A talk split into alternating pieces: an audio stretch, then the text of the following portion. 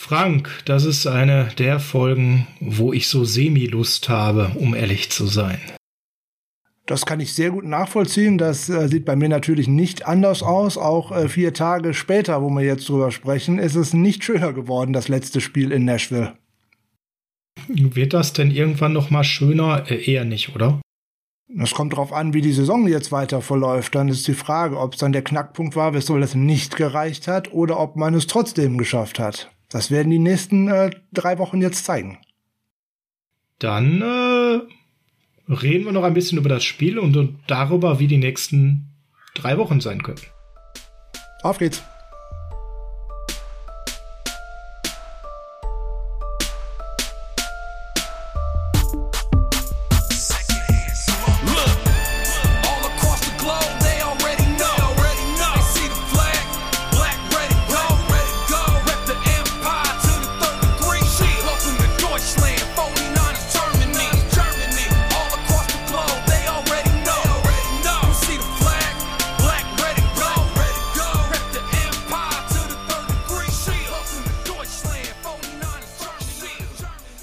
Ist Dienstag, der 28.12.2021 und Dienstags ist Niners Huddle Zeit. Herzlich willkommen zum Niners Huddle, dem Podcast der 49ers Germany. Ich bin euer Host Sascha und an meiner Seite ist genauso betröppelt wie ich der Frank, schönen guten Morgen, schönen guten Nachmittag, schönen guten Tag, je nachdem, wann ihr uns denn zuhört. Ja, keine Frage, das war natürlich von Donnerstag auf Freitagnacht zu Heiligabend keine sonderlich tolle Vorstellung und insbesondere das Ergebnis war in höchstem Maße frustrierend. Das hat nicht unbedingt zu schönen Weihnachtsfeiertagen beigetragen. Nee, nee, nee, absolut nicht. Ich war ja in der Situation sogar, dass ich mich sehr geärgert habe, dieses Spiel nicht live sehen zu können, da wir familiär doch am Heiligabend von morgens neun bis äh, ja am nächsten Tag abends sehr verpflichtet waren und äh, das einfach nicht drin war, die Nacht durchzumachen, mit Schlafdefizit diesen Tag anzufangen. Schlaf nachholen wäre auch nicht möglich gewesen. Ich hatte eh schon, Frank, ein echt bescheidenes Gefühl, als ich hörte Mitchell out. Ich weiß, wir müssen mal gucken, dass wir Elijah Mitchell nicht zu stark reden. Ist ein Sechs-Runden-Pick, ja, aber hat er natürlich auch abgeliefert auf der anderen Seite. Profitiert natürlich sehr oft von einem guten Run-Blocking. Aber das war für mich schon so ein Schlag in der Magengrube im Vorfeld, als ich las, der ist raus, weil wir hatten hier die Review gemacht. Wir, uns war klar, da kommt eine bärenstarke Run-Defense auf uns zu. Da wird unsere O-Line richtig gefordert sein, überhaupt Gaps frei zu blocken. Und dann brauchen wir eigentlich das Beste, was da von hinten aus dem Backfield angestimmt kommen kann und dann Mitchell out, da hatte ich schon so, bin ich ganz ehrlich, am Tag des Spiels nicht mehr so richtig Bock. Wie ging's dir da mit dieser Nachricht? Ja, begeistert war ich nicht, äh, keine Frage. Insbesondere, man hatte ja auch vorher noch das äh, Practice Window von äh, Trey Sermon geöffnet. Da hatte ich noch gehofft, dass man ihn an dem Abend womöglich ähm, aktiviert und ihn aufs Roster holt. Der ein oder andere Move davor hat vielleicht davor gesprochen, weil freie Rosterplätze hätte man ja gehabt. Als das dann auch nicht geschah und dann tatsächlich äh, Brian Hill einen Roster-Spot bekommen hat, da habe ich schon gedacht, oje, oje, das ist schwierig. Dann hast du nämlich nur Jeff Wilson als richtigen Runner dabei und äh, ja, bekomme ich den in der Form aus Atlanta oder bekomme ich den ähm, Wochen, den ich die Wochen vorgesehen habe? Und wenn ich dann denke, dass man gegen die Nummer zwei Run Defense spielt, hatte ich schon befürchtet, dass man da eigentlich mindestens einen One-Two-Three-Punch braucht und da man auch nicht Debo Samuel da 20 Mal als Runner einsetzen hätte können, weil den brauchte man an ganz anderen Stellen. Das war schon ein Ausfall, der hat echt wehgetan. Ja, ja. Und Jeff Wilson, äh, ich will ihn gar nicht runterreden, hat ja gegen Atlanta super gespielt.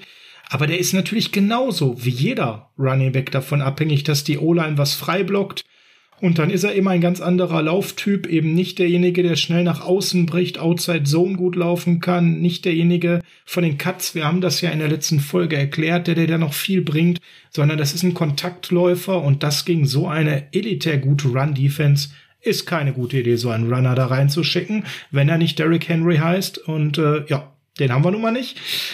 Ja, und die nächste Assoziation, Mitchell out war für mich, oh Gott, Garoppolo muss viel werfen. Oh Gott, das kann böse enden, weil die haben sehr guten Pass Rush. Ich habe dann vor meinem inneren Auge schon am Donnerstagnachmittag ganz viele Jimmy Sacks gesehen und ganz viel Jimmy Druck und äh, Ausdruck noch Interceptions. Also ich hatte da schon so ganz wilde Gedanken. Äh, ganz so mit dem Druck war es ja dann doch nicht, aber mit den Interceptions leider schon und damit müssen wir heute auch reden. Aber ganz wichtig, äh, ein Jimmy-Bashing wird das heute nicht. Denn wenn ihr das erwartet, das wäre nicht äh, sachlich fundiert, denn es haben einige an der Stelle eine Menge dazu beigetragen, dass das Spiel gelaufen ist, wie es gelaufen ist. Ja, Quarterback steht natürlich da immer an allererster Front, äh, gerade für die Offense allererster Front. Die Offensive Line hat gerade gegen den guten Pass Rush aus meiner Sicht sehr, sehr gut performt. Äh, da muss man tatsächlich mal äh, Tom Compton hier eindeutig loben. Der hat nämlich keinen einzigen Pressure abgegeben. Da war ich sehr überrascht, muss man ehrlich äh, zugeben. Garoppolo hat äh, uns im Endeffekt gezeigt, was er in der ganzen Saison äh, gezeigt hat. Und zwar alles so in einer Nussschale, diesmal alles in einem Spiel. Boah, boah, war ein bisschen sehr komprimiert alles, ne, für die Nerven. Ein sehr perfekter äh, erster Drive, 8 von 8, äh, ein klasse letzter Drive, wo man tatsächlich noch ein äh, 17 zu 17 Ausgleich hinbekommt. Aber dazwischen waren Dinger dabei, die zeigen dann natürlich die Limitierungen, äh, die er hat und insbesondere, wenn man versucht, etwas zu zwingen. Und das ist hier und da auch so ein Problem. Und äh, gerade in der Endzone er hatte, er hatte überhaupt keine Not, diesen Ball da direkt so auf äh, Kittel zu werfen. Ähm, er hätte den auch mhm. gerne mal über die Endzone erstmal hinauswerfen können, wenn kein anderer frei gewesen wäre. Keine Frage. Aber das habe ich bei Garoppolo jetzt schon ganz, ganz lange nicht gesehen, dass der einfach mal so einen Ball auch mal wegwirft. Das letzte Mal, wo ich mich da so spontan dran erinnern kann, dass er einen Ball weggeworfen hat, war im Super Bowl und das ist dann tatsächlich auch eine Interception geworfen, als er versucht hat, den irgendwie nach außen einfach wegzuwerfen, weil er den Sack vermeiden wollte. Jetzt die Frage, kann er das nicht? Will er das nicht? Äh, wird er so gecoacht, dass er das nicht tun soll? Ich bin mir bei sowas immer unsicher. Man sieht es bei anderen Quarterbacks viel häufiger, dass wenn äh, die Ziele nicht frei sind, bevor ich den Sack nehme, laufen selber tue ich nicht, also werfe ich den Ball durch die Endzone weg und äh, ja, nächstes Down und wir gucken weiter.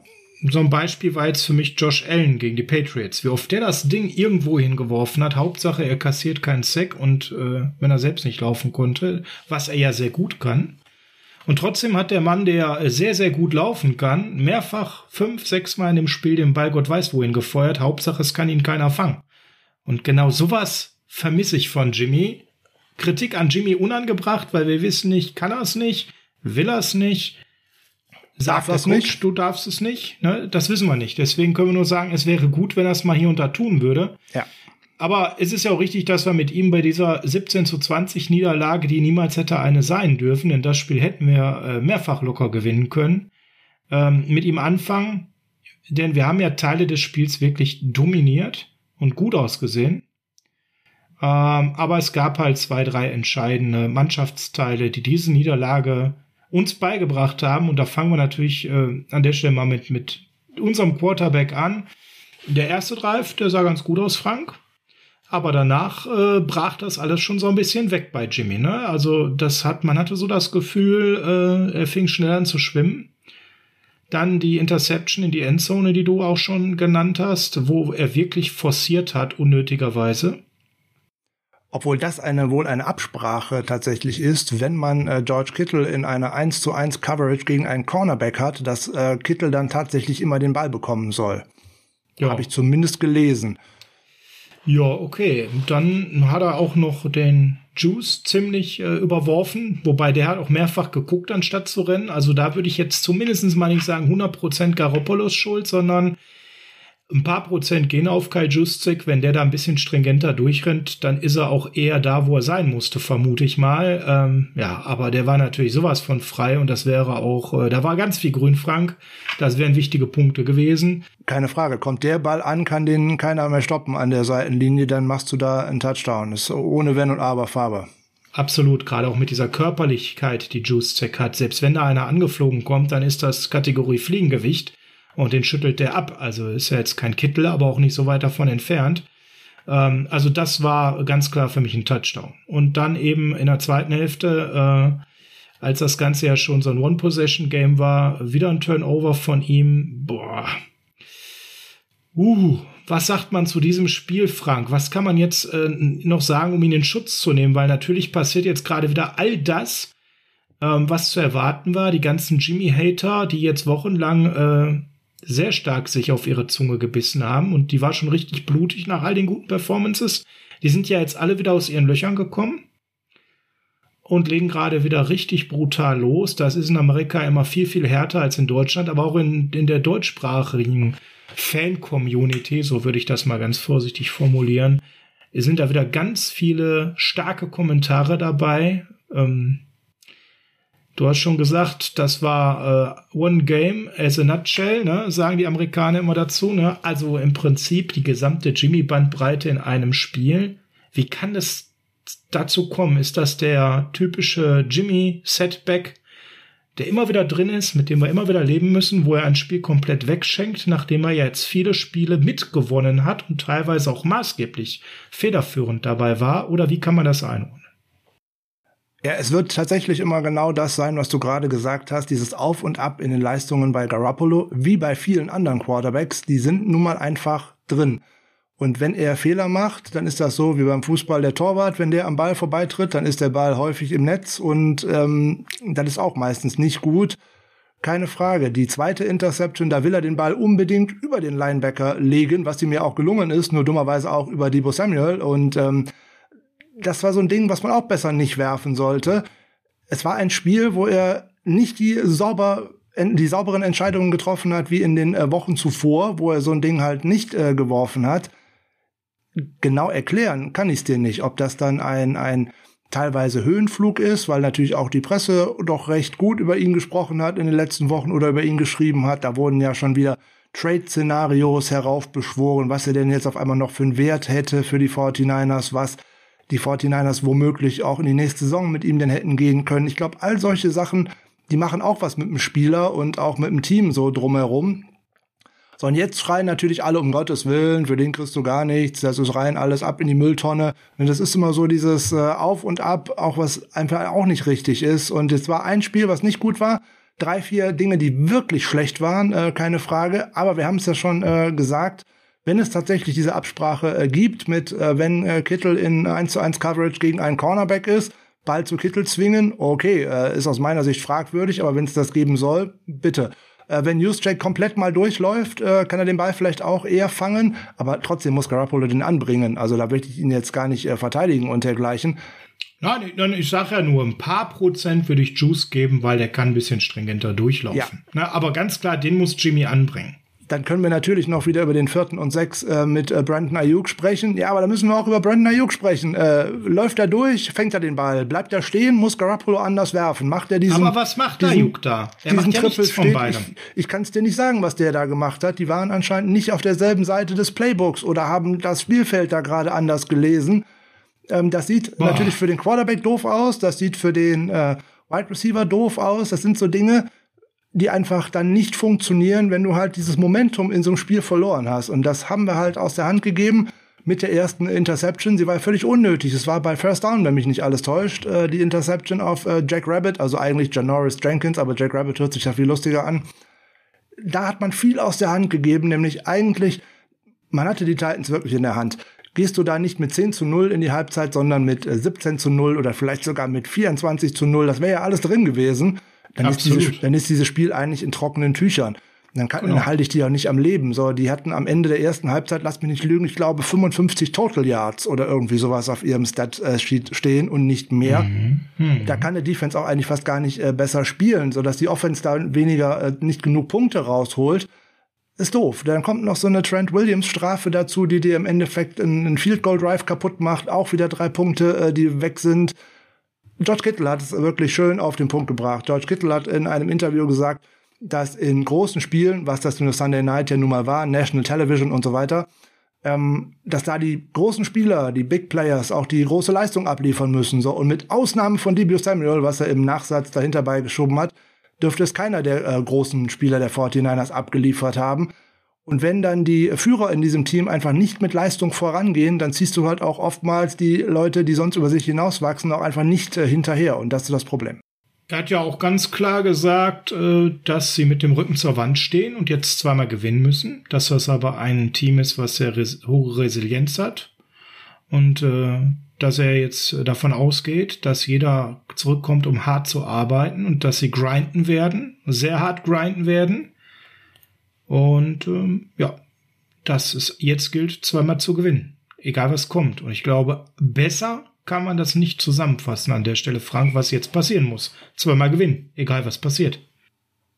Dann ist man auf jeden Fall in den Playoffs, wenn man äh, zwei Spiele gewinnt, dann ist das auch relativ egal, was die anderen machen und dann muss man halt jetzt mal vor der eigenen Haustür kehren. Es ist aber im Endeffekt genau das, was ich die letzten Wochen ja immer schon gepredigt habe, beziehungsweise wir hier gepredigt haben. Man sollte von Spiel zu Spiel schauen und nicht diese lustigen ähm, Gedankenexperimente führen, oh, gegen wen spielen wir denn in den Playoffs? Liegt uns das nicht vielleicht besser, wenn wir Sechster werden oder Fünfter werden oder was auch immer? Das ist nicht zielführend, weil es einfach den Fokus wegnimmt und dir auch diese ein, zwei, drei Prozentpunkte wegnimmt, die dann tatsächlich auch in Tennessee gefehlt haben. Jo. Und jetzt müssen wir auch ein bisschen immer gucken, was die anderen machen. Zum Beispiel eben äh, die Saints, die Vikings und so weiter. Das ist jetzt leider so, denn wir haben es jetzt mehrfach selbst in den Händen gehabt unsere Spiele zu gewinnen und uns dementsprechend abzusetzen. Und jetzt haben wir das nicht geschafft. Gerade gegen Titans jetzt die Niederlage, das war schon äh, eine sehr kostbare, muss man ganz klar sagen. Äh, wir werden noch mal ein bisschen in der Review drauf eingehen, aber wir spielen jetzt noch gegen die Texans, die jetzt nicht so schlecht aussahen im letzten Spiel, auch wenn der Gegner sie nicht so richtig ernst genommen hat. Und gegen die Rams, gegen die kann man gewinnen, muss man aber nicht. Und wenn man mal so auf die schaut, die noch wichtig sind mit uns im Rennen, zum Beispiel die Eagles, die spielen gegen Washington und Dallas. Und für Dallas geht das am 16. Spiel darum nichts mehr. Hm? Ja, und die mhm. Saints zum Beispiel, die äh, spielen ja noch gegen Carolina und Atlanta, also auch schlagbare Gegner. Das ist jetzt alles andere als selbstverständlich, dass wir vor diesen Teams bleiben. Auf der anderen Seite sind es für äh, die Saints auch nochmal zwei Divisionsduelle, keine Frage. Da möchte man das gerne auch, äh, oder dann würden das die Panthers oder auch die Falcons gerne sehen, denen ein Bein zu stellen. So wie wir das in der letzten Saison mit den Cardinals gemacht haben. Ich glaube, da ist auch nicht jedes Spiel gewonnen. Insbesondere wissen die auch nicht wirklich, wie sie in der Offense den Ball bewegen sollen. Da geht's halt auch nur über ihre Defense und die kann das halt auch nicht jede Woche abliefern, dass man einen Gegner bei 0 oder 9 Punkten oder irgendwas hält. Mal gucken, wie die die Nacht heute Nacht äh, gegen Miami spielen, die ja tatsächlich auch einen ganz guten Lauf hatten.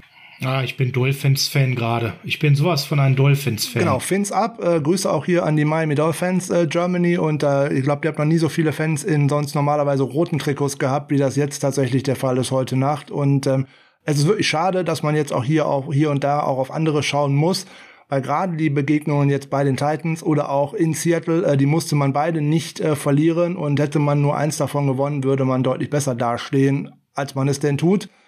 Ein, ein kleiner Fakt noch äh, zu Jimmy äh, Garoppolo. Die äh, drei der letzten vier Interceptions waren alle bei First Down und ähm, also das ist für aus meiner Sicht unentschuldbar, weil da kann ich den Ball auch noch mal wegschmeißen, weil ich habe ja zumindest noch zwei weitere Downs, wo ich irgendetwas tun kann. Da muss ich mhm. gar nicht äh, auf 100 Prozent gehen. Wenn es denn äh, dritter Versuch ist und ich muss jetzt den Touchdown machen oder vierter Versuch, dann bin ich da noch ein bisschen anderer Meinung. Aber gerade beim First Down, da muss ich hier und da auch mal einen Ball wegschmeißen und ähm, auch mal vielleicht den Sack nicht nehmen. Er hat zwei Sacks genommen, da kann die äh, Offensive Line auch überhaupt nicht für.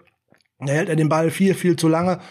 So eine alte Jimmy-Krankheit, ne? Wir dachten eigentlich, die hätte er mal so langsam abgelegt, aber nein kreiert da keiner meiner Wide Receiver tatsächlich Separation, dann muss ich den Ball halt auch mal wegschmeißen, äh, weil selber damit laufen kann und will ich besser nicht und dann muss ich den Ball halt einfach auch wegschmeißen und nicht einfach so lange dort warten, bis mich denn dann tatsächlich irgendwann mal ein Pass Rusher äh, tatsächlich stellen kann, weil eine Ewigkeit kann natürlich keine Offensive Line der Welt äh, immer drei, vier Leute äh, in Schach halten.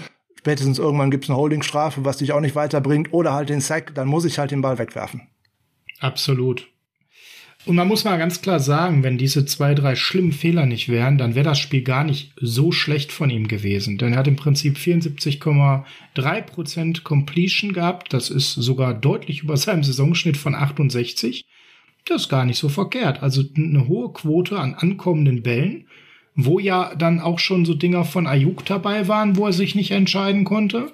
Ja, ist so wenn man jetzt mal einfach äh, sich die Interceptions wegdenkt und vielleicht den Ball auf Juszczyk ankommen lässt, dann ist das ein hervorragendes Spiel. Das muss man einfach mal an der Stelle äh, sagen. Und das 26 von 35 für 318 Yards, 9 Yards Average, auch überm Saisonschnitt. Ähm, also da sind einige Zahlen auch tatsächlich gut dabei. Deswegen ist das auch nicht mit Abstand sein schlechtestes Spiel gewesen. Weiß Gott, der hatte diese Saison noch ganz andere Stinker da unterwegs. Ja, aber dann haben wir natürlich da die zwei, drei Szenen, die eben wenig diskutabel sind. Die eine Interception, Frank, über die haben wir schon gesprochen, in der Endzone auf Kittel. Wie hast du die andere erlebt? Ja, habe ich ja vorhin äh, schon mal gesagt. Da versucht er eindeutig, Debo Samuel wieder ins Spiel zu bringen, was natürlich auch eine gute Idee gewesen ist. Der hatte mit jedem äh, der Gegenspieler eigentlich leichtes Spiel. Der sah sehr gut und sehr flüssig aus. So, und dann möchte er einen Fehler nicht machen, nämlich genau den, den er in den letzten Wochen hier und da schon mal wieder drin hatte, nämlich einen Linebacker direkt anzuwerfen. Also wirft er zu hoch und er überwirft den Linebacker, was in dem Sinne ja richtig war. Ja, aber dummerweise auch Samuel und damit dahinter steht Armani Hooker und der stand genau richtig. Der hat das nämlich richtig antizipiert, was da passieren könnte. Oder zumindest er wollte versuchen, äh, Debo Samuel zu stoppen, falls der Ball denn ankäme. Ah, immer diese schönen Konjunktive. Er war halt genau da, wo dann noch einer mal stehen muss, um den Ball zu fangen. Und das war auch, äh, wenn wir gleich über unsere Defense sprechen, so der entscheidende Unterschied. Hätte unsere Defense auch mal irgendwo einen Takeaway gehabt, dann wären wir auch ganz anders in diesem Spiel geblieben. Aber das haben wir an ganz, ganz vielen Stellen, obwohl es sehr gute Möglichkeiten gab, auch erneut wieder nicht geschafft in einem Spiel, wo es drauf angekommen ist. Am Ende hat äh, Jimmy äh, ein 87,6 Quarterback-Ranking. Das war das viertschlechteste dieser Saison. Er steht beim Schnitt von 99,6, was eigentlich ein guter Wert ist. Und auch nach PFF war es sein viertschlechtestes Spiel in dieser Saison. Also ja, das war schlecht und er hat auch ein Stück weit hier das Spiel mit weggeworfen. Aber äh, was wir hier nicht sagen werden, er hat es alleine weggeworfen, wie er das so oft lest oder viele auch vielleicht geäußert haben. Das ist Quatsch. Da waren noch einige andere nicht in Form. Und äh, Jimmy hat äh, schlechtere Spiele die Saison gehabt. Ne? Woche drei gegen Green Bay, Woche vier gegen Seattle, Woche sieben gegen Indiana. Das waren alles für mich größere Stinker als das. Ähm, kann man sicherlich streiten, bei welcher Statistik was wie maßgeblich ist, aber ähm, also zumindest zwei, drei von denen, die ich gerade genannt habe, waren schlechter als das Spiel. Das müssen wir einfach auch nochmal ehrlich sagen. Und äh, ja, wie du schon gerade auch erwähnt hast, Frank, Defense ist hier ein entscheidender Faktor. Lass uns aber erstmal noch auf der anderen Seite bleiben. Lass uns auch nochmal über schöne Sachen sprechen, zum Beispiel über eigentlich den einzigen Leistungsträger in der Offensive der Normalformate, nämlich Debo Samuel ähm, das schon spannend, diese Resilienz, die er hat. Ne? Da spielt der Quarterback nicht gut, die O-Line so lala, das Run-Game, na ja, alles nicht so doll. Kittel nicht doll, zu dem kommen wir auch gleich, die anderen Wide Receiver nicht doll. Und Samuel produziert wieder diese Woche so, als wäre das das Normalste von der Welt. Das ist natürlich schon eine starke Entwicklung, Frank, dass jemand da so als Leistungsträger selbst in so einem Spiel so eine Leistung abrufen kann. Ja gut, das geht natürlich über die ganze Saison. Der hat äh, Selbstvertrauen ohne Ende. Ne? 1000 Yards hat er schon äh, als Receiver gehabt, ist jetzt in den letzten Wochen sehr stark im als Rusher eingesetzt worden. Jede Menge Touchdowns erlaufen und auch gefangen. Der hat ja einen Lauf und äh, wenn ich den in die richtigen Matchups hineinbekomme, ist der auch sagenhaft schwer zu stoppen aufgrund von seinem physischen Spiel und auch von den Cuts, die er laufen kann, von seiner Geschwindigkeit, die er dann dabei hat.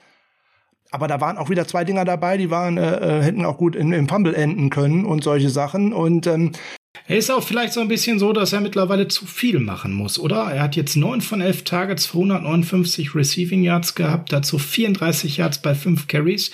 Ich meine, die Workload, die der da schultert, ist ja auch jede Woche unfassbar, oder?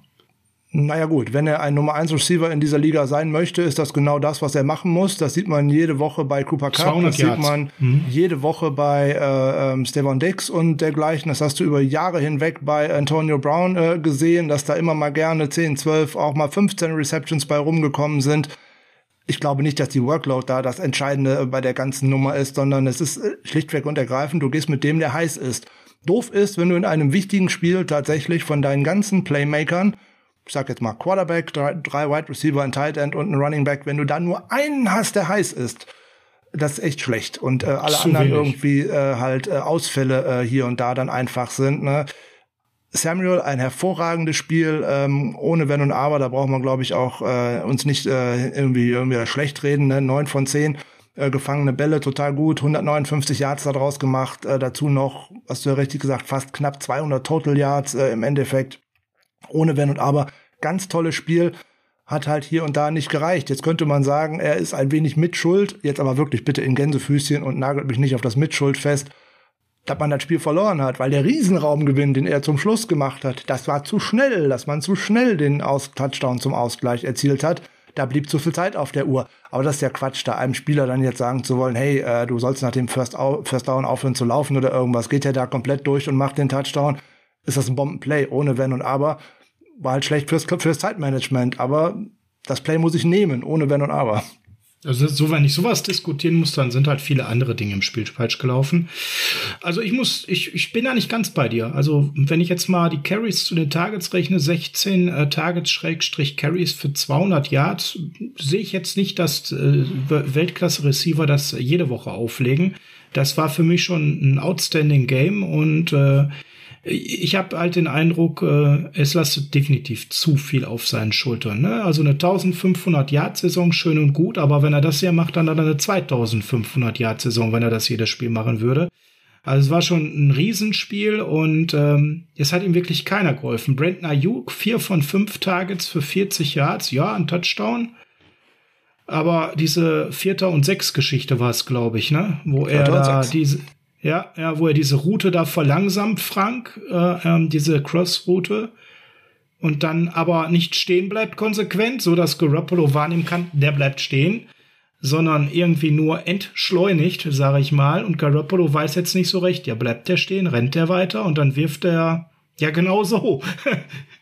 Also ja. so, als würde er weiterlaufen, was er aber nicht ja, gemacht genau. hat, konsequent. Also an der Stelle, ähm, jeder hat gesehen, dass Shanahan da völlig ausgerastet ist an der Seite. Auf wen war der denn jetzt sauer? Ayuk, Garoppolo, beide? Ich würde sagen auf beide, weil das ja wahrscheinlich auch gar nicht so direkt von einer Seitenlinie identifizieren kann, wer denn nun da den, da den Fehler gemacht hat. Aber da sind wir wieder bei einem Punkt. Wir haben schon so oft drüber gesprochen. Execution. Das Play war gut. Ähm, es hätte das vom First Down gereicht, locker, ja, und du wärst im Spiel geblieben. Ja, so, jetzt kannst du dir aussuchen, wer den größeren Bock geschossen hat, ob das jetzt Garoppolo ist oder Ayuk. Ne? Wir wissen, wo, wo ganz viele sagen werden, es ist die Nummer 10 schuld. Aber nein, man muss sich bitte nein. die Anatomie dieses Plays einfach mal anschauen. Richtig. Läuft richtig. Ayuk durch, fängt er den Ball locker und kann noch Yards after Catch machen. Warum bleibt er stehen? Warum hoppelt er dann so weiter wie ein Häschen, anstatt da einfach durchzulaufen oder einfach richtig stehen zu bleiben und zu sagen, hey, ich bin hier das freie Target, ich nehme das hier, ich gehe nach unten und dann haben wir das First Down. Wäre auch eine Möglichkeit gewesen. Aber dieses komische Zwischending, das ist so nichts Halbes und nichts Ganzes. Es sieht im Endeffekt wie aus? Scheiße. Punkt. Absolut. Und da brauchen wir auch, glaube ich, nichts weiter sagen. Und das Ding geht zu, naja, vielleicht nicht 100, aber über 80 Prozent auf Ayuk. Der muss da durchlaufen, seine Route, der muss die Konsequenz zu Ende ziehen. Irgendwas hat den verunsichert während seiner Route. Ich konnte leider in den ganzen Wiederholungen nicht erkennen, was. Aber Du merktest von der ganzen Körpersprache und von dem Drive her, dass er mitten in dieser Route plötzlich ins Zögern und kam und, und gezweifelt hatte. Und ich, ich weiß nicht warum. Man kann es nicht erkennen in den Einstellungen, die ich alle äh, nutzen konnte.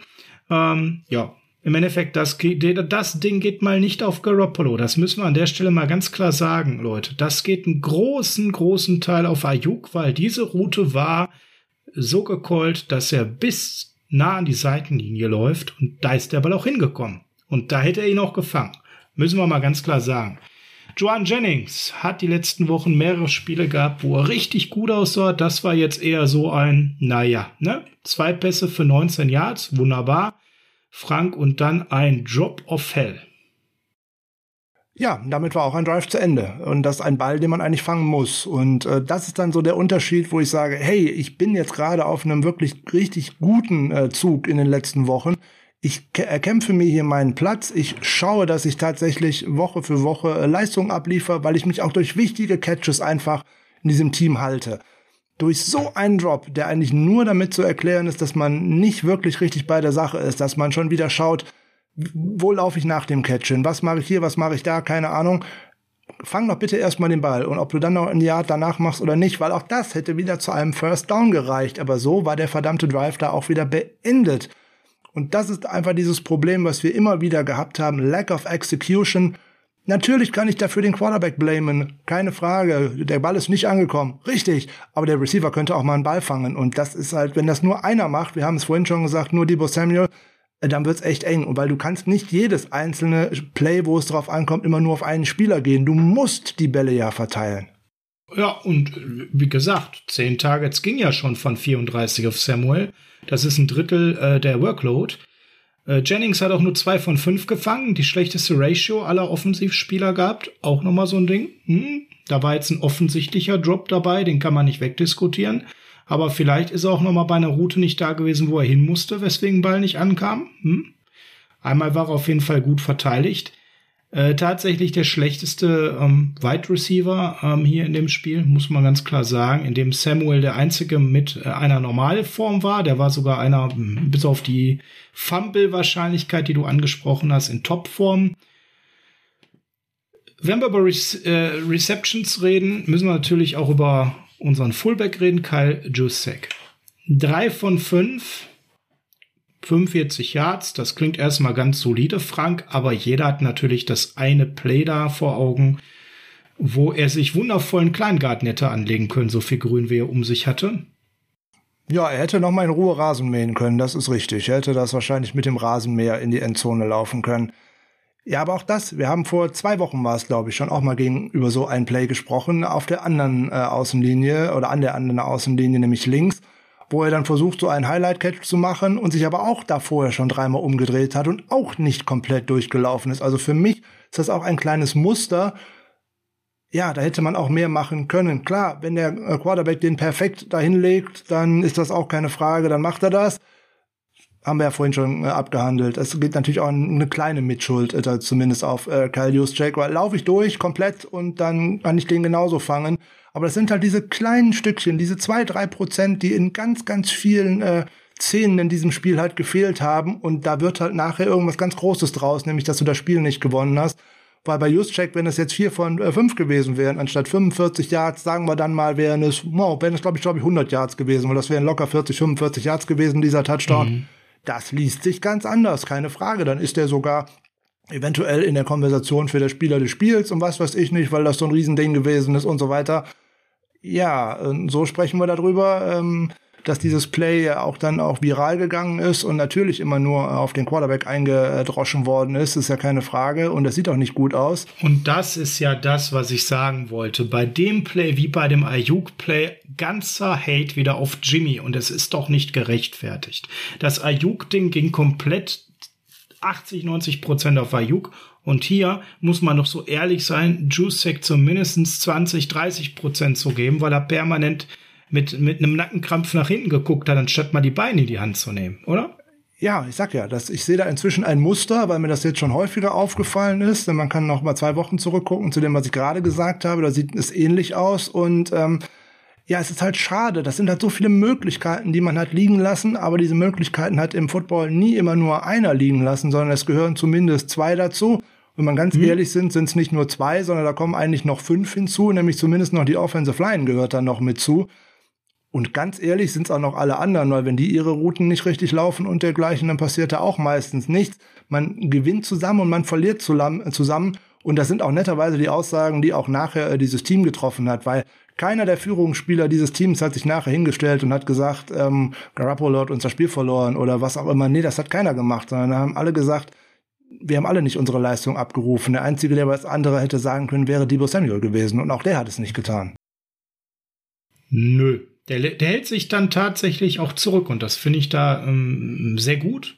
Ne? dass er dann im Kittel oder ähnliches mal die Interviews überlässt und sich da jetzt nicht hinstellt und sagt, ich habe eine super Leistung gebracht. Nee, der ist da ganz leise geblieben und das war nicht genau richtig. O-Line, du hast gerade schon die Überleitung gebracht. Äh, ja, sehr unterschiedlich, ne? Müssen wir mal drauf schauen. Tatsächlich der beste O-Liner von den Grades.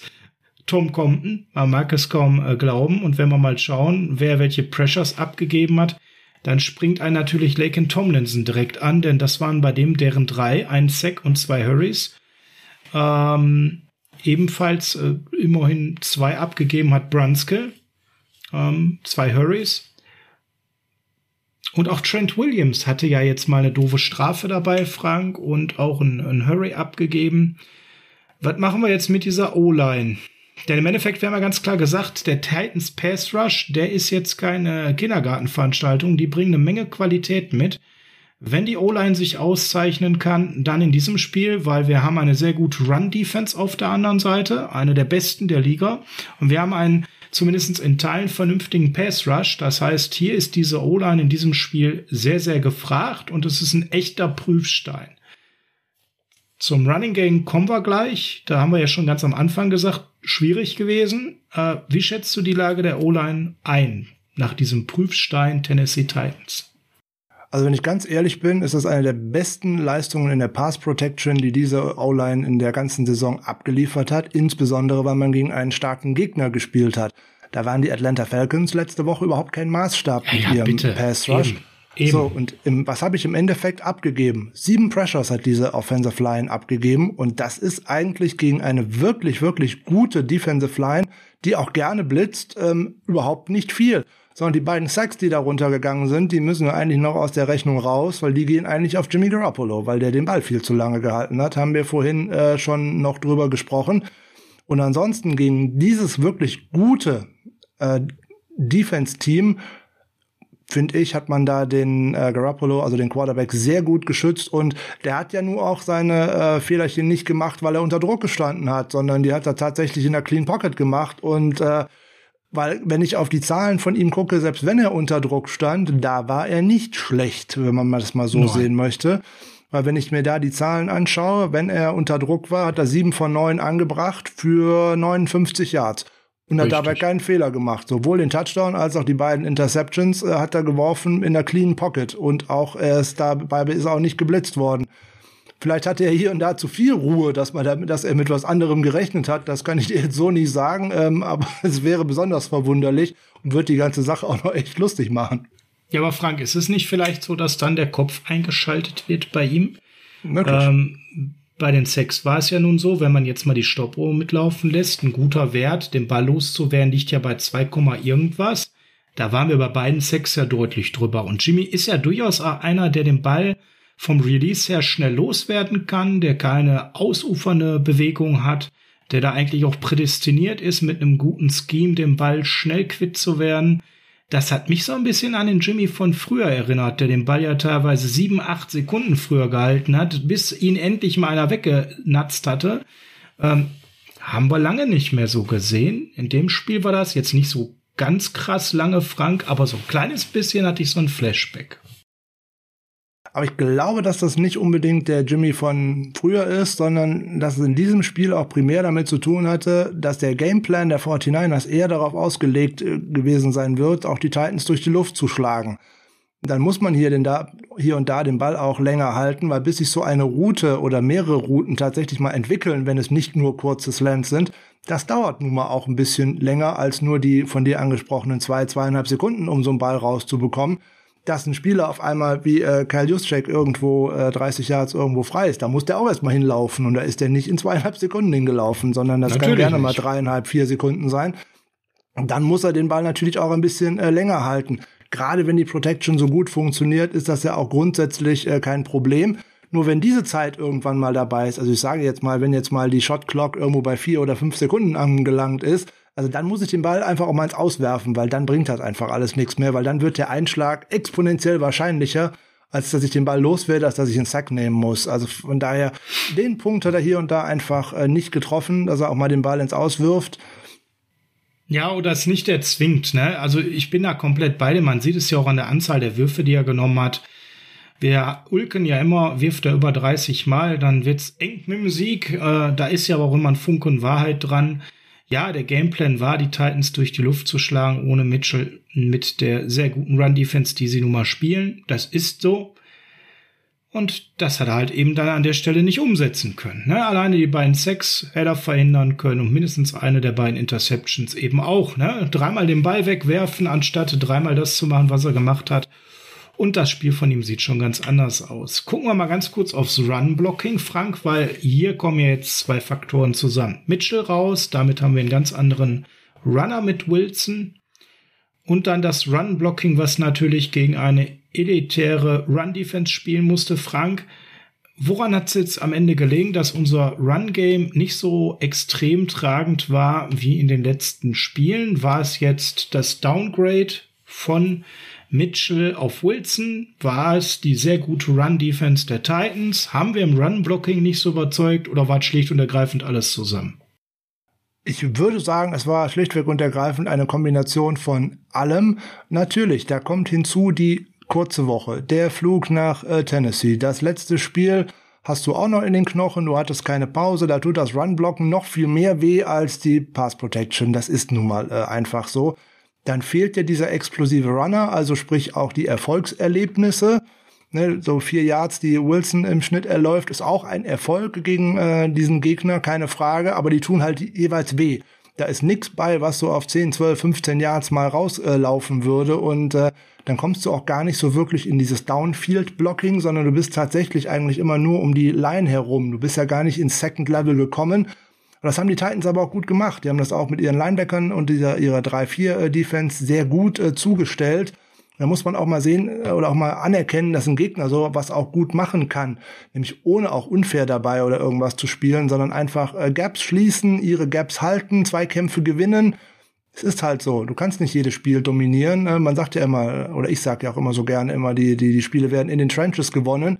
Wir haben, haben das Spiel da nicht verloren, ähm, aber wir haben es auch nicht gewonnen, weil wir uns da nicht in den entscheidenden Stellen halt durchsetzen konnten. Das hatte mal mit Trent Williams zu tun, das hatte aber auch mal mit Kyle Juszczyk oder auch George Kittle zu tun, die hier und da einen Block verpasst haben und nicht so gut aussahen wie sonst auch. Es waren überall diese zwei, drei Prozent, ich habe schon mehrfach gesagt, aber die waren halt überall und dann wird das halt, wird irgendwann aus zwei, drei Prozent halt ein so großer Berg, den du einfach nicht mehr los wirst. Der Berg, den normalerweise die gegnerische Defense nicht aufhalten kann, ist äh, George Kittle. Dieser Berg wurde aber aufgehalten, Frank, mit einer profanen Taktik immer zwei Leute auf ihn anzusetzen. Double Coverage konsequent durchs gesamte Spiel, Frank. Ähm, und dann waren es zwei Catches für 21 Yards. So wird dann äh, der People's Tight End sehr menschlich, wenn er so gecovert wird, ne? Ähm, bevor ich zum People's Tight End was sage, gebe ich noch eben zwei Sachen zu Trent Williams zum Besten. Das soll jetzt überhaupt keine Generalkritik an seiner Saison oder irgendetwas sein, weil er ist aus meiner Sicht unser konstantester Spieler über die ganze Saison gesehen. Absolut. Aber er hat auch zwei Dinge äh, gemacht in diesem Spiel, die waren sehr, sehr kostspielig. Im zweiten äh, Quarter hat er eine Face Mask Straße, äh, Strafe bekommen und das wäre ein Dritter und Sechs gewesen, ähm, aber da wurde dann Dritter und 23 draus. Damit war der Drive beendet und zumindest das Field Goal, was man gehabt hätte, war dann weg. Das ist schon schlecht. So, und dann habe ich im entscheidenden Drive vielleicht, äh, nämlich bei der Ayuk-Szene vorher, da habe ich da vorher noch einen Fallstart. Da mache ich aus dem vierten und eins einen vierten und sechs. Und das sind dann so Dinge, wenn unseren besten Spielern das passieren, Wer soll denn dann die Leistung bringen? Schon doof. So, dann beste Spieler und Leistung bringen, äh, George Kittle. Ja, der war in den letzten Wochen, war der einfach heiß. Keine Frage.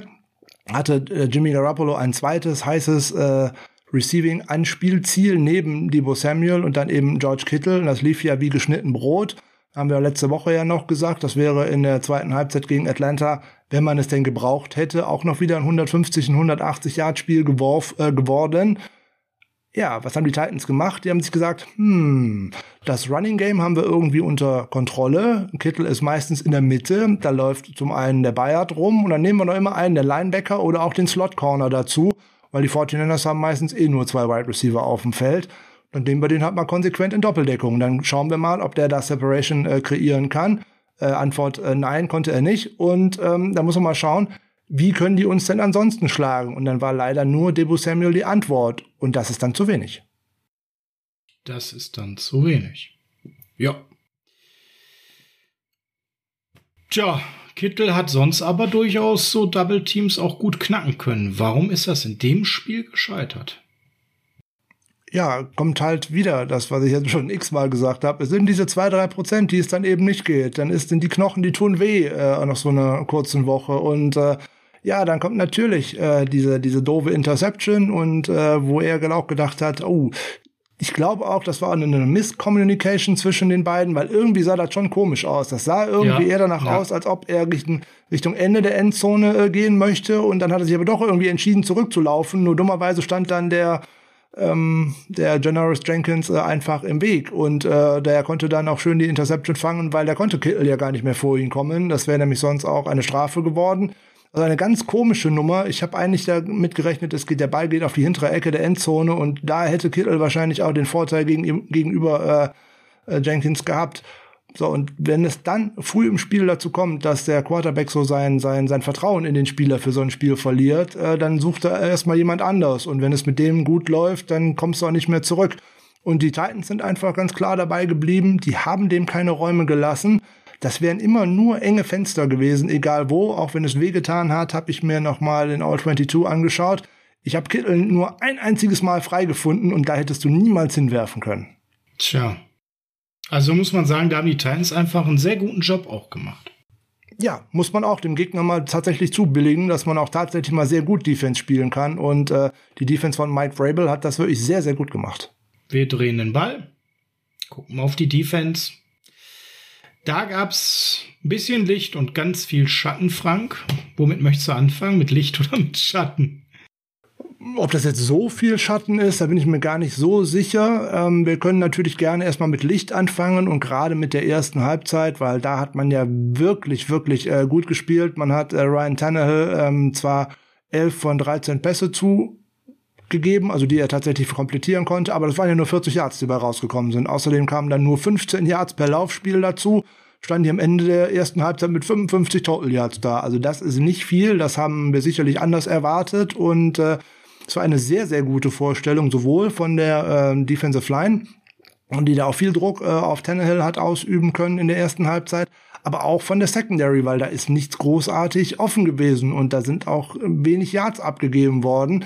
Das sah großenteils ganz gut aus. Dummerweise hat man dann in der Halbzeitpause äh, Adjustments irgendwie verpasst, weil hat man so gesagt, man spielt so weiter. Äh, die Titans haben aber nicht so weiter gespielt und da lag dann das große Problem.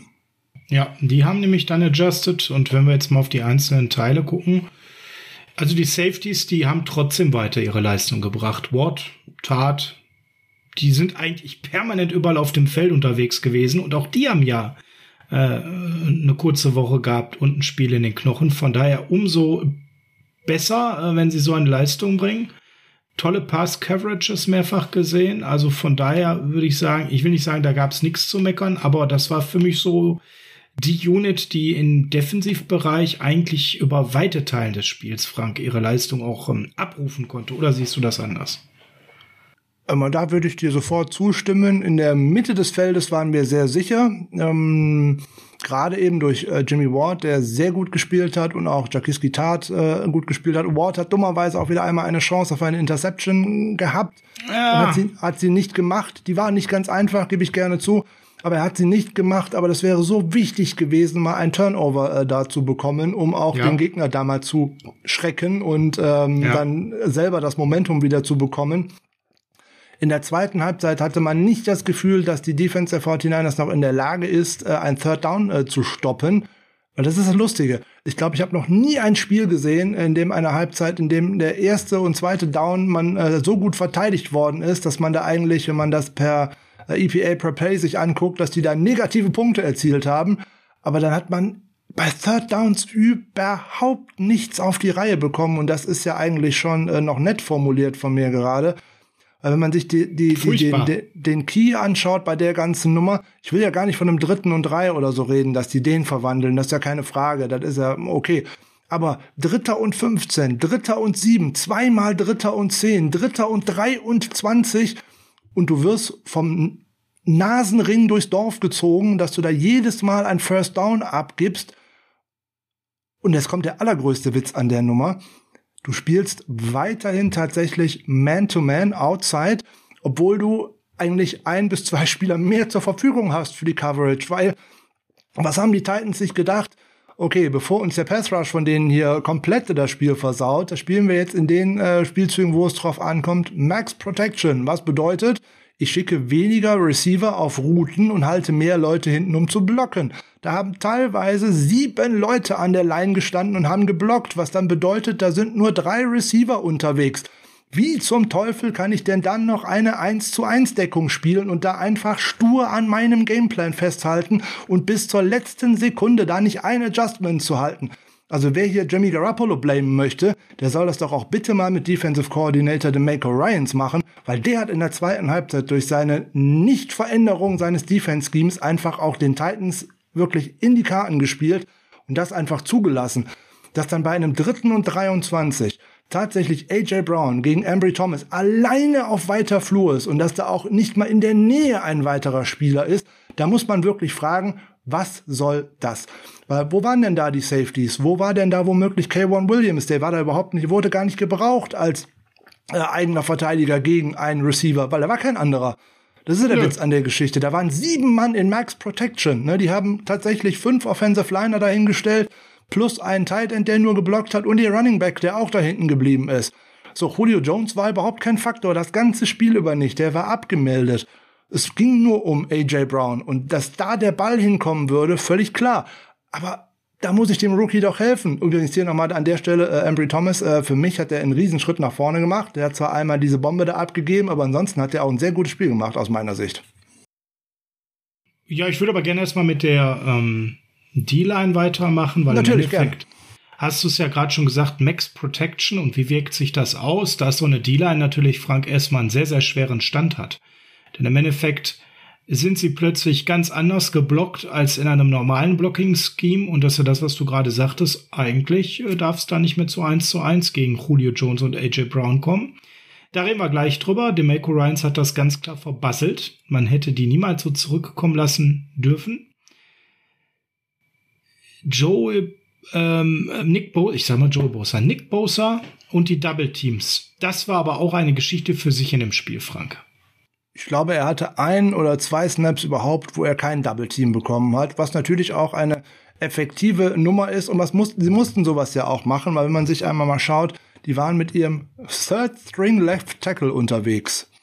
Weil ne, der eigentliche Starting äh, Left Tackle war raus, äh, Tyler Levin, und äh, Roger Stafford, der Left Guard, war auch ebenfalls raus der Backup äh, Swing Tackle war raus. So ist dann äh, Tyler Radons zum ersten Start in der NFL gekommen und äh, lustigerweise, das ist ja ein Teamkamerad von äh, unserem Trey Lance gewesen, also auch aus der FCS äh, und machte seinen ersten Start und der hat übel abgegeben, also ganz ehrlich und ähm, dem mussten die helfen. Wir haben das ja bei uns auch schon mal gesagt. Wenn ich denn mit meiner Offensive Line es alleine nicht kann, dann muss ich halt einen Tight End, einen Running Back, irgendwas dazustellen. Dann habe ich halt weniger Leute, die auf Routen gehen können. Aber irgendwas muss ich tun. Die Titans haben sich dafür entschieden zu sagen, wir versuchen da jetzt Bosa zu stoppen, was in vielen, vielen Fällen äh, geklappt hat. Ja, und dann muss der Rest gewinnen. Und das sah hier und da ganz gut aus, aber in entscheidenden Szenen dann auch leider nicht. Bosa hatte gerade mal zwei Total Pressures, ein Hit, ein Hurry, drei Tackles noch dazu. Das ist ein Spiel, da würde man sagen, wenn es nicht Nick Bosa wäre, naja, okay, derjenige war auf dem Platz, der hatte keine Rolle, die jetzt groß war. Ne? Wenn man jetzt weiß, es ist Nick Bosa, würde man sagen, oh Gott, krasse Underperformance. Wenn man dann aber eben darauf schaut, wie er verteidigt wurde, wie bewertet man das jetzt, Frank? Ist das ein Spiel, wo auch er mehr noch machen muss gegen Double Teams? Ähm, kann man ihm noch vom Scheme irgendwie helfen? Oder ist das so, ich füge mich in mein Schicksal, ich bin heute abgemeldet, die anderen müssen es reißen? Also zum einen äh, müsste es Bosa gegen einen Third oder was auch immer String Tackle tatsächlich auch schaffen gegen ein Double Team, weil das andere ist ja dann oftmals nur ein Running Back oder ein Tight End äh, sich hier und da mal durchzusetzen, ist natürlich auch schwerer, ist keine Frage. Aber über das Scheme hätte man ihnen natürlich deutlich helfen können, weil Max Protection, wir haben ja schon mehrfach gesagt, ich brauche einen Spieler weniger in der Coverage, muss ich halt hier und da mal blitzen. Und wenn ich genau über die Seite dann auch Kayron Williams mit dazu bringe, dann muss sich der Tight End ja dazu entscheiden, hey, ähm, ich muss ja den, den anderen jetzt erstmal blocken, den muss ich nehmen oder der hat freien Weg auf meinen Quarterback. Er kann gerne bei Bosa bleiben, wenn dann äh, Williams oder der andere Blitzer tatsächlich auch mal durchkommt. ist ja kein Problem, dann nehme ich das auch hin. Da wird er aber darauf reagieren müssen und auch sein Coach wird darauf reagieren. Mache ich das aber nicht und bleibe halt stur in meinem System, ja, äh, dann wird's hier und da schwierig so und dann kriegst du halt auch bei den ganzen äh, Dingern, die ich da vorgelesen habe vorhin mit Dritter und Lang und äh, Dritter wie ein Güterzug und so weiter, dann machst du nicht nur einen Güterzug, sondern du wirfst, machst sogar Raumgewinn wie zwei Güterzüge, weil das war jeweils nicht immer nur knapp zum First Down, sondern auch immer deutlich. Mhm. Samson Ibukab hat immerhin fünf Total Pressures gehabt, aber das war auch der einzige, der statistisch jetzt da wirklich aufgefallen ist. Ne? Also alle anderen haben da wenig aus ihren Möglichkeiten gemacht. Was mir noch aufgefallen ist, ganz viele nicht gute Tackles, Frank. Ja, auch da sind wir wieder bei äh, so Saisonmitte in Anführungszeichen, bevor äh, Chicago und Co. Äh, gelaufen sind. Miss Tackles 10 in diesem Spiel äh, sind definitiv zu viel. Das tut nämlich richtig weh. Und äh, wenn dann gerade die Spieler das machen, die also sonst nicht für bekannt sind, ne, Fred Warner zum Beispiel hatte drei davon, das ist natürlich mhm. durch die mhm. Mitte und das ist doof. Das darf einfach nicht passieren. Da muss ich die Tackles halt richtig setzen. Die 49ers haben in vielen, vielen äh, Gelegenheiten viel zu sehr versucht, dort immer ein, ein Fumble zu provozieren, anstatt erstmal das Tackle zu sichern.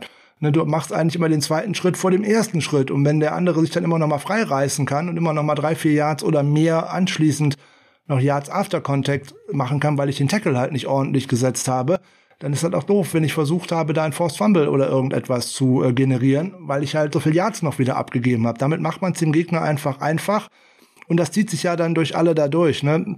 Zehn Miss Tackles ist schon krass, ne? Warner drei, Quan Williams zwei und dann verteilt sich das so auf das gesamte Team. Aber ne, Armstead sah da schlecht aus, Alshire sah da schlecht aus. Für mich sah der auch noch nicht wieder fit aus. Nein. Quan Williams sah schlecht aus. Also furchtbar.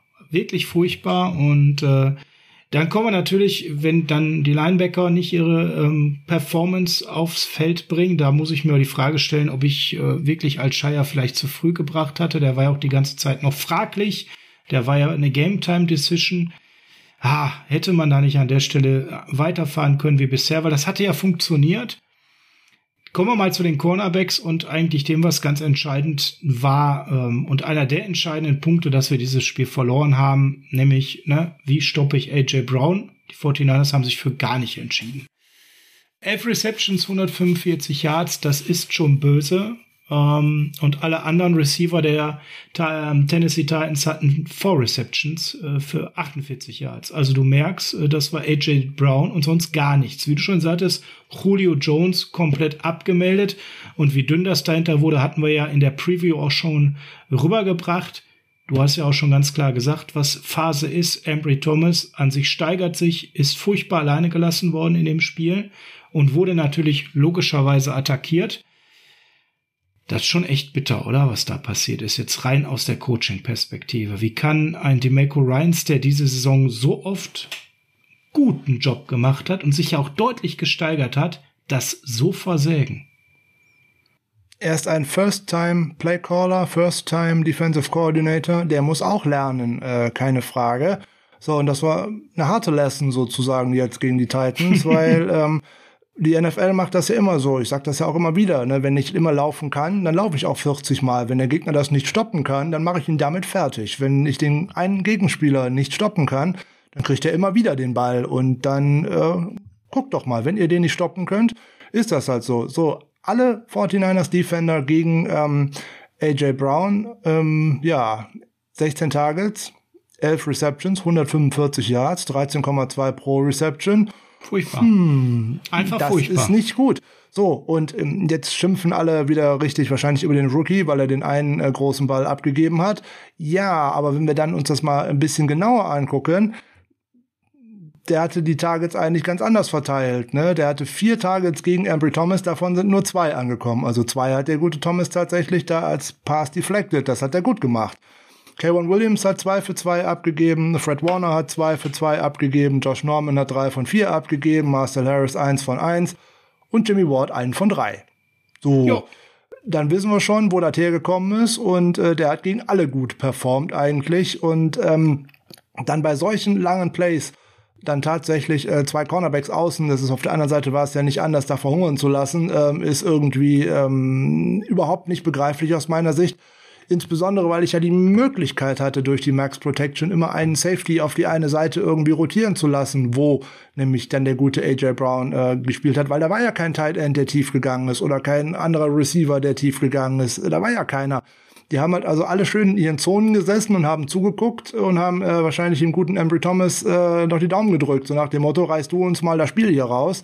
Du musst dich ja zeigen, du Jungspund, ne? Also wenn du mal diese 42 Yard Geschichte da rausrechnest, dann hat er gegen AJ Brown noch vier Yards bei dem anderen Reception abgegeben und zweimal hat er auch nichts zugelassen. So sieht's aus. Ja, wenn da jetzt einfach mal so ein Ward oder so ein Tat mit ihm in der Coverage wären bei dieser 42 Yard Geschichte, dann kommt die nicht an und dann stehen da eins von vier für vier Yards und dann hat der Lockdown Corner in dem Spiel gespielt. Ja, zumindest hat er ein sehr, sehr gutes Spiel gemacht. Jetzt muss man, wenn man jetzt nur mal aus Coaching-Perspektive Ambry Thomas anguckt in den drei Spielen, Mann, hat der einen Schritt nach vorne gemacht, finde ich. Weil der war, je, der war jedes Mal nah am Play, der war immer nah am Gegenspieler dran und äh, einmal hat er vielleicht Glück gehabt, dass er keine Strafe gegen sich bekommen hat. Okay, das kann man so und so sehen. Auf der anderen Seite, AJ Brown hätte auf jeden Fall eine kriegen müssen, weil der hat Josh Norman bei einem Play 20 Yards über das Spielfeld geschleift und hat im Endeffekt ähm, hat ihn dann losgelassen. Norman hat sich dahergelegt, er hat den Ball bekommen und er hat dann großen Raum mit, Raumgewinn mitgemacht. Und auch bei dem äh, großen Play, was er gegen Thomas gemacht hat, da war ein Schubser mit dabei. Nicht genug vielleicht, um da eine Flagge gegen ihn zu werfen, aber der Schubser war dabei.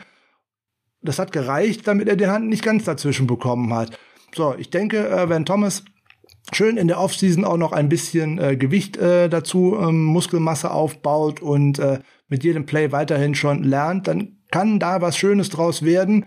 Den darf man da jetzt einfach nicht kaputt schreiben. Der lernt halt zur falschen Zeit im Feuer sozusagen. Hätte der mal an äh, den Spieltagen 3, 4, 5 seine ersten Spiele gemacht, dann sieht das an äh, Woche 16 halt völlig anders aus. So hat er jetzt einen harten Lernprozess und auch natürlich gegen einen sehr starken Receiver, der auch ein sehr gutes Spiel gemacht hat. Das muss man äh, AJ Brown ja auch dann mal äh, zugestehen. Der kam direkt von IR wieder und der war anscheinend äh, richtig fit und äh, anscheinend auch richtig motiviert. Fit und ausgeruht, ne? Wir haben ja noch gesagt, äh, sie können ihn aktivieren, mal gucken, ob er auch wirklich spielen wird. Ähm, ja. ja, also, ja. Hat er? Doof damit sind wir eigentlich auch mit den einzelnen Positionen durch. Bitte nicht. Ich möchte noch einmal über äh, Unterschiede zwischen den beiden Cornerbacks sprechen. Weil während ich bei Thomas gesehen habe, dass der um jeden Ball gekämpft hat und immer da war, wo der Ball auch hingegangen ist, habe ich bei Josh Norman nur eins gesehen. Um Gottes Willen, ich gebe alles ab, nur ihr schlagt mich nicht tief.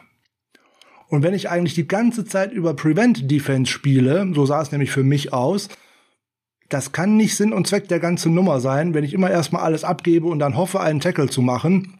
Ja. Ähm, kein guter Plan. Nein, ist halt alt und es fehlt die Geschwindigkeit und wenn er tief abgibt, wird's richtig böse, das weiß er. Das ist ein komplett taktisches Spiel. Man sieht's ja auch an einer einzigen Zahl. Der Mann hat ein 147,9er Passer-Rating abgegeben. Wir haben insgesamt als Unit ein 103er abgegeben. Und der zweite in dieser Statistik, der zweitschlechteste, Marcel Harris, hat einen 112er abgegeben. Und zum Vergleich, Embry Thomas hat äh, einen 73,8er abgegeben und war damit mal eben nach Jimmy Ward der zweitbeste Spieler. Norman war permanent eine Gefahr. Und zwar ähm, eine Gefahr in dem Sinne, dass er permanent attackiert werden konnte. Ne? Und eine Gefahr, Punkte abzugeben, drei von vier 42 Yards, wie du schon sagst. Er hat versucht, möglichst nichts Langes abzugeben. Das längste waren 18 Yards, aber wenn er dann eben dieses Passer-Rating von 147,9, das ist ein nahezu perfektes Passer-Rating abgibt, ist das einfach nur furchtbar. Und genauso kann man seine Leistung, glaube ich, auch beschreiben. Über eine Unit müssen wir natürlich noch ganz kurz sprechen. Frank, die liegt uns ja besonders am Herzen, nämlich das Special Team. Wo fangen wir da an? Robbie Gold hat alle, Kick, hat alle Kicks gemacht. An. Robbie Gold. Genau. Robbie Gold hat äh, soweit erstmal alles getroffen, was für ihn äh, zu treffen war. Und das ist doch wirklich schon mal äh, sehr schön, weil damit hat er nämlich auch einen weiteren äh, Eintrag im Geschichtsbuch äh, der 49ers äh, geschafft, weil er hat jetzt insgesamt 129 Field Goals verwandelt, liegt jetzt auf einem geteilten dritten Platz mit äh, Joe Netney. Den zweiten Platz wird er wahrscheinlich jetzt am kommenden Wochenende schon äh, Thomas Davis mit 130 abnehmen. Bis zum ersten zu Ray Worthing wird es noch ein bisschen dauern, weil der hat 190 äh, Field Goals getroffen. Also das wird wahrscheinlich die Saison nicht mehr äh, klappen. Das wird ohnehin eng werden. Im Laufe seiner Karriere würde ich glatt mal sagen, das noch einzuholen. Aber Robbie Gold das, hat alles richtig waren jetzt, gemacht. Äh, 60, ne?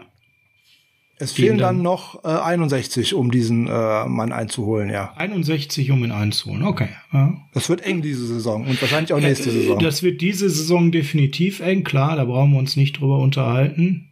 Aber so generell, je nachdem, wie lange der noch spielt, also ich halte es für möglich. Ja, und dann können wir zu den äh, schönen Dingen äh, des Lebens kommen, nämlich zu Dingen, die man einfach nicht versteht wie man denn tatsächlich bei Kickoffs sehen kann, äh, dass also Kickoffs der Tennessee Titans sehen kann. Wenn du dann schon siehst, welcher Spieler da als Returner in der Line-Up steht, dann läuft es mir schon eiskalt den Rücken runter, dass man da tatsächlich, ich sag jetzt mal, die Unverschämtheit besessen hat, Jamichael Hasty da wieder hinzustellen. Das grenzt eigentlich schon an ähm, Grenzdebilität. Ich weiß nicht, wie ich anders sagen soll. Weil nach den Vorstellungen der letzten Wochen ist es ein absolutes No-Go, den da hinzustellen, weil hätte ich jeden anderen dahingestellt, nur nicht ihn. Aber okay, das äh, muss Hightower vielleicht nach der Saison mit seinem Job bezahlen. Das äh, würde mich nicht wundern. Aber das ist absolute Verzweiflung, den da wieder hinzustellen, weil der ist so verunsichert, ähm, der fängt keinen Ball, auch wenn 50 Meter noch keiner an ihm dran sein könnte. Mhm. Aber er musste ja auch gar nicht, weil die Titans haben es ja schlau gemacht. Die haben ja. den Ball ja durch die Endzone durchgeschossen, so nebenbei. Dann kommt es nämlich ich gar nicht Ich wollte gerade sagen, also ich habe jetzt gerade von meinem inneren Auge das Spielrevue passieren lassen, ob das wichtig war, eher nicht. Ayuk hatte einen 12-Yard-Return, der war ähm, okay. Ja, Wish, naja. Ja, über den müssen wir tatsächlich reden, Hi. dass man dann jetzt tatsächlich auch äh, Robbie Gold wieder dann bei Kickoffs ranlassen muss, weil äh, die auch alle wieder äh, zu kurz waren und äh, ja, gut, aber zwei Punts mit einem Durchschnitt äh, von 35 Yards. Einer davon geht irgendwie nach 30 Yards ins Aus. Also es tut mir leid. Also da hätten jeweils äh, 40, 50, vielleicht sogar 60 Yards drin sein können. Ich weiß nicht, was mit dem guten Mann los ist. Wir haben da schon in den letzten Wochen ja schon wirklich mehrfach drüber gesprochen. So im Moment fällt mir da nichts mehr zu ein, außer das Wort Katastrophe und dass man dann nach der Saison mal wirklich ähm, in Frage stellen muss, ob der das in der nächsten Saison weitermachen kann und darf, weil die haben uns das Spiel jetzt sicherlich nicht verloren, äh, die die Special Teams, aber sie haben auch keinerlei Beitrag dazu geleistet, dass man es hätte gewinnen können weil die Average Startposition für die Titans, die war jeweils so gut, ähm, dass ja. ich einfach nicht verstehen kann, was was das soll. Und ähm, wo auch diese diese Verunsicherung herkommt und was weiß ich nicht, warum das da alles nicht funktioniert. Ich verstehe es also, nicht. Ich, ich verstehe es nicht. Bei Wish ist äh, der Leistungsabfall eklatant, als wäre er irgendwie nicht fit oder als hätte er irgendwie in einem, im Kopf plötzlich eine Blockade, ist unerklärlich. Ja, wir haben da umgestellt. Mal gucken, ob das so jetzt der Weisheit letzter Schluss ist. Ich habe gerade mal schnell geguckt, Frank, weil ich hielt das jetzt gar nicht für so unrealistisch mit dem Alltime-Rekord für Robbie Gold. Äh, in durchschnittlichen Saisons macht er so 30 und mehr Field Goals.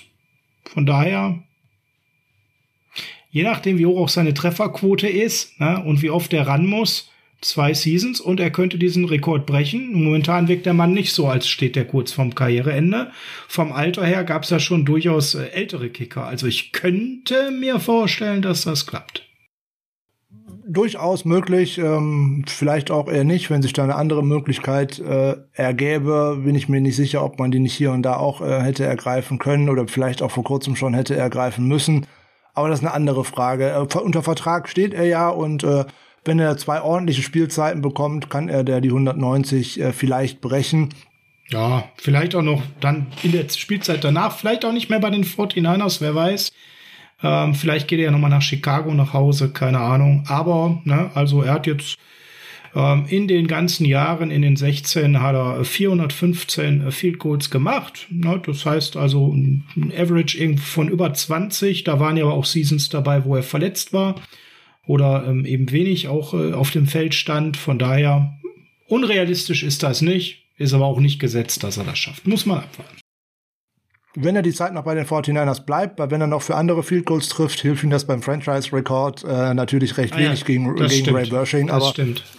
der ist sicherlich aktuell nicht das Problem äh, dieser Unit. Das Problem ist ähm, ein ganz anderes. Die Titans haben jeden ihrer Drives durchschnittlich an der 35-Yard-Linie begonnen. Die 49ers an der 22. Mhm.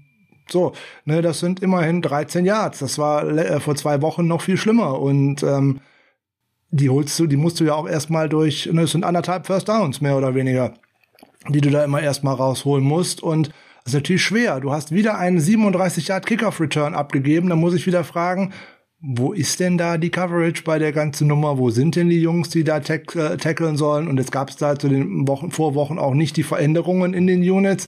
Die waren dann gleich. Das sind halt wiederkehrende strukturelle Fehler, die man da jede Woche sieht. Ja, das ist nicht so schön wie auf einen äh, Quarterback rumzuhauen, der eine Interception wirft, aber diese Fehler sehen wir eigentlich in jedem Spiel. Richtig. Und ich glaube, damit haben wir jetzt auch wirklich genug über dieses Spiel, über das ich gar nicht mehr reden wollte, geredet. Ist doch wieder mehr als eine Stunde geworden, Frank. Wenn ihr jetzt äh, Spekulation vermisst, wohin Jimmy wechseln wird, wenn ihr Spekulation vermisst, äh, wen wir so verpflichten, da machen wir gerade nicht mit. Wir konzentrieren uns voll auf diese Saison. Wir werfen schon mal, Frank, hier und da in den nächsten Tagen und Wochen einen Blick auf unsere Free Agents Ja, das wird es dann immer bei Patreon geben. Aber ansonsten halten wir uns zu Trade-Spekulation mit Jimmy, aber auch zu möglichen Top-Targets, die wir verpflichten, komplett zurück. Gerade letzteres schließt sich aus Cap-Gründen nahezu komplett aus und zu Jimmy, keiner von uns beiden kann hell sehen, ne? Ob es die 49ers werden nächste Saison, die Panthers, die Broncos. Es sind ja doch noch zwei, drei andere ganz fähige Quarterbacks potenziell auf dem Markt. So mit Blick auf Aaron Rodgers und Russell Wilson äh, dürfte er nicht der Beste sein, der da verfügbar sein wird.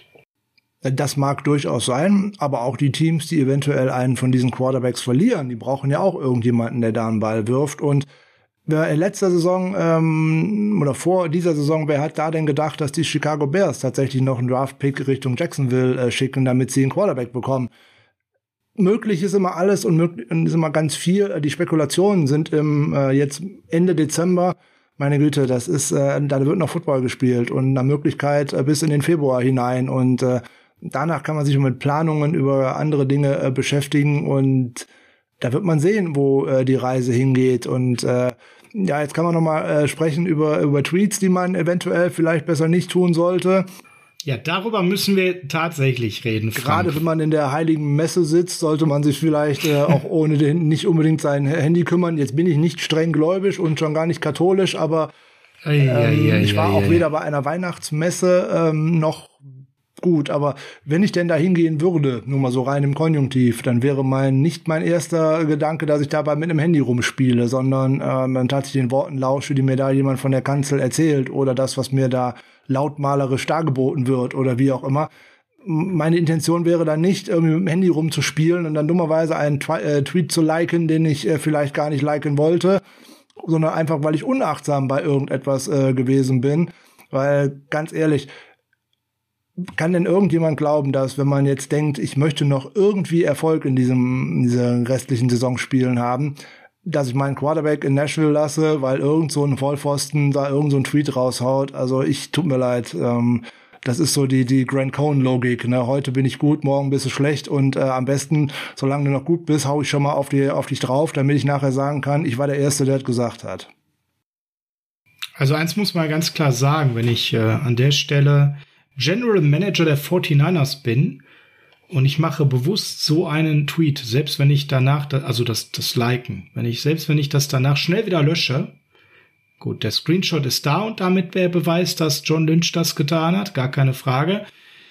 Ich haue doch tatsächlich den Trade-Wert meines Quarterbacks so in den Keller, wenn ich öffentlich so Stellung beziehe, weil jeder ja weiß, dass ich den loswerden will. Das macht ja überhaupt gar keinen Sinn, weil ich bin ja der General Manager. Ich habe ja mit am meisten Interesse daran, möglichst viel Gegenwert für den zu bekommen, wenn ich mich wirklich von ihm trennen will. Und da muss ich doch immer betonen, dass das ein toller ist und dass der uns ganz weit gebracht hat, bis in die Playoffs vermutlich ja auch, ne? Und dass wir mit dem ja auch schon im Super Bowl standen und das ist doch ein super Spieler und der ist auch gerade mitten in seiner Prime und was nicht alles mir da Positives einfällt. Ähm, die Erklärung kaufe ich nicht mit Christmas Eve und so ein Kram. Ich glaube eher, dass der da sein Handy äh, ungeschützt hat liegen lassen und vielleicht Kinder da dran rumgespielt haben oder sich da einer einen Scherz erlaubt hat, den er vielleicht da nicht reinraten rein wollte. Ich bin aber auch nicht bei Grant Cohen, Frank. Das darf nicht passieren. Das ist passiert. Das ist für mich nicht zu entschuldigen. Äh, und die Entschuldigung, die er da gegeben hat, war extrem dünn und unglaubwürdig.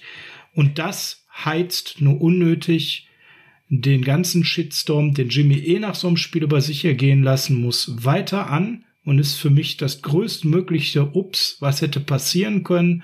Für mich fatal, was John Lynch da gemacht hat. Und das muss für mich auch in irgendeiner Form intern zu Konsequenzen führen. Da muss es klare Gespräche zugeben.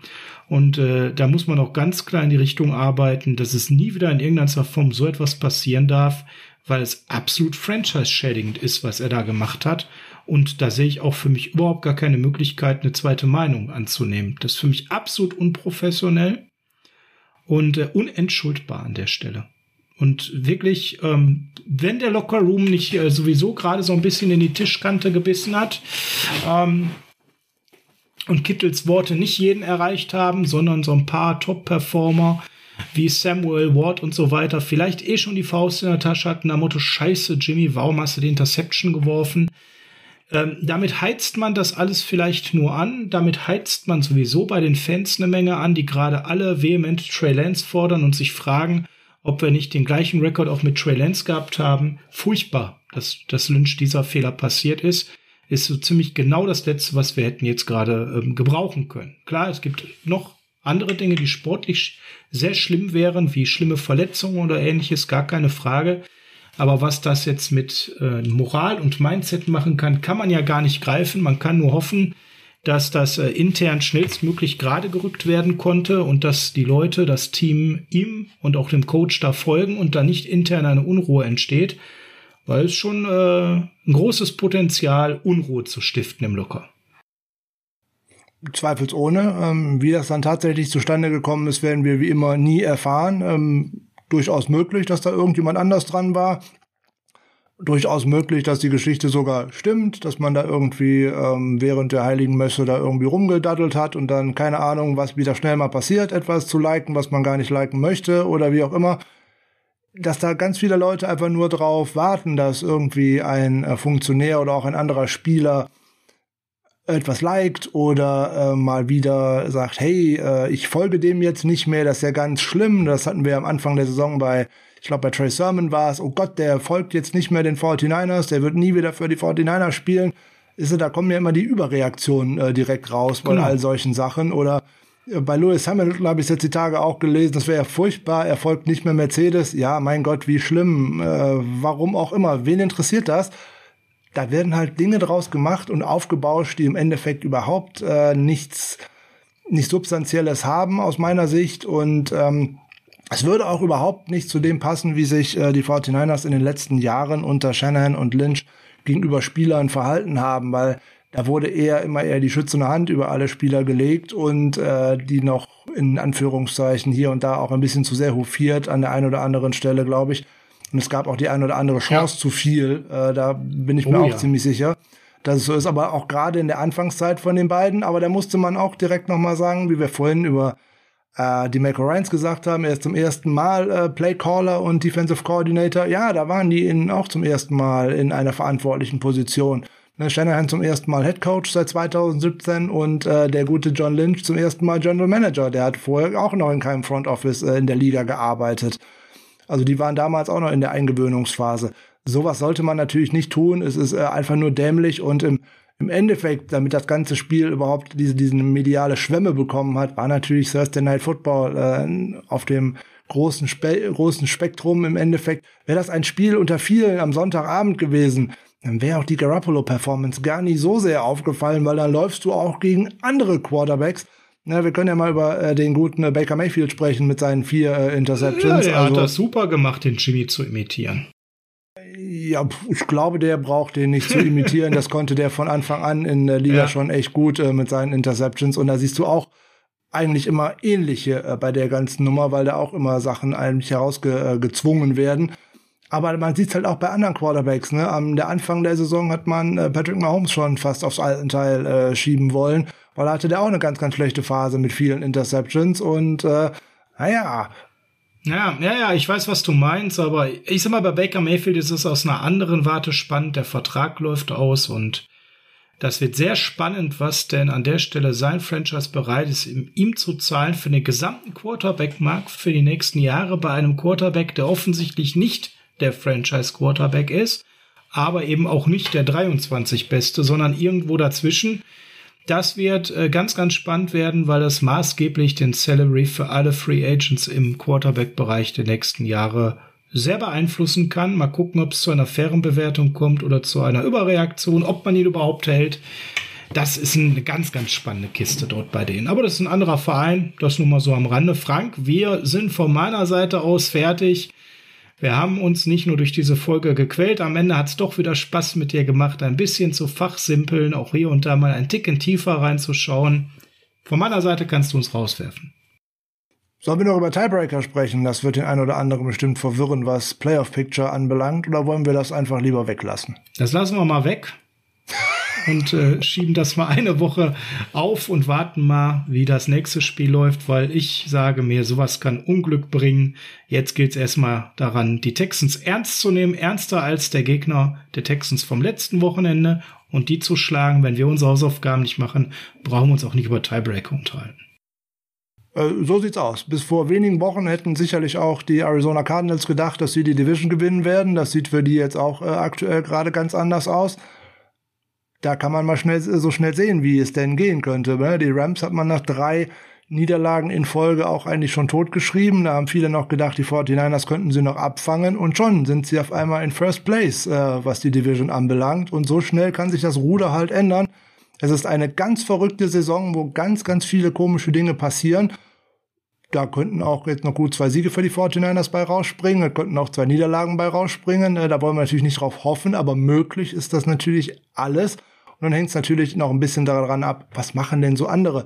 Über Verletzungen haben wir gar nicht gesprochen. Wir sind ja eigentlich ganz gut rausgekommen aus dem Spiel äh, bei Tennessee, so wie es aussieht. Ja, wenigstens eine gute Nachricht an der Stelle, ne? Genau, anscheinend hat's da äh, nur Aziz Al-Shaya äh, erwischt, nämlich mit einer Knieverletzung, aber da sollte eine große Untersuchung dann noch am Heiligen Abend stattfinden. Ich habe nichts gelesen, was denn dabei herausgekommen ist. Also das wird man wahrscheinlich erst am Mittwoch, wenn die Trainingswoche beginnt, etwas zu erwarten können. Deswegen da würden wir dann mal direkt auf unsere nette Preview zum Texans-Spiel äh, verweisen. Da werden wir hoffentlich mal mitbekommen, wer denn wieder so fit ist und ob dann hoffentlich auch Elijah Mitchell ähm, tatsächlich wieder am Training teilnehmen kann, weil das ist der einzige Vorteil von diesem Thursday Night Game. Man hat tatsächlich mal ein paar Tage mehr Ruhe gehabt und äh, vielleicht war es gut, dass Mitchell dann auch dort nicht gespielt hat, damit er jetzt bei den letzten beiden Spielen nochmal Vollgas geben kann. Oder siehst du das anders? Würde ich auf jeden Fall nehmen.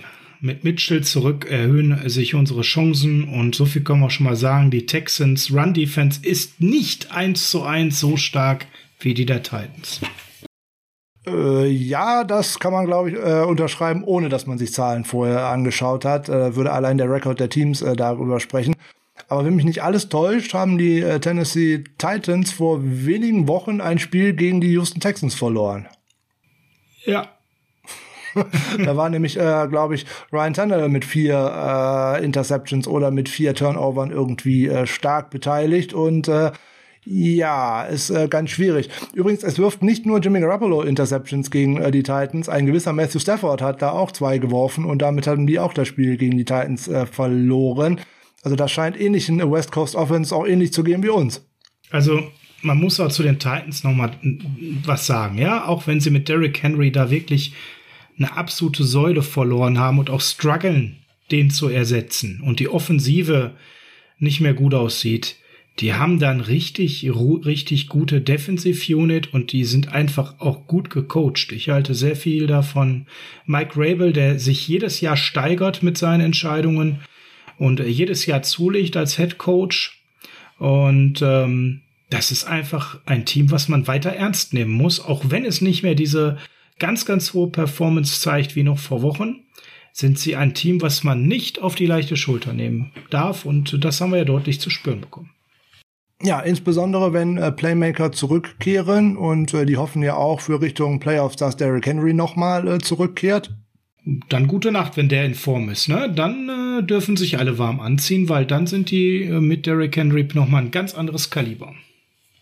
Gerade in einem sehr offenen Feld in der AFC. Aber das werden wir ja sehen. Das ist auch nicht unsere Baustelle. Das werden wir äh, mit einem offenen Auge natürlich weiter beobachten, wie wir natürlich alle äh, Spiele in der NFL weiter beobachten. Und ja, dann war es das für die äh, Geschenke, Geschenke, Geschenke-Ausgabe sozusagen.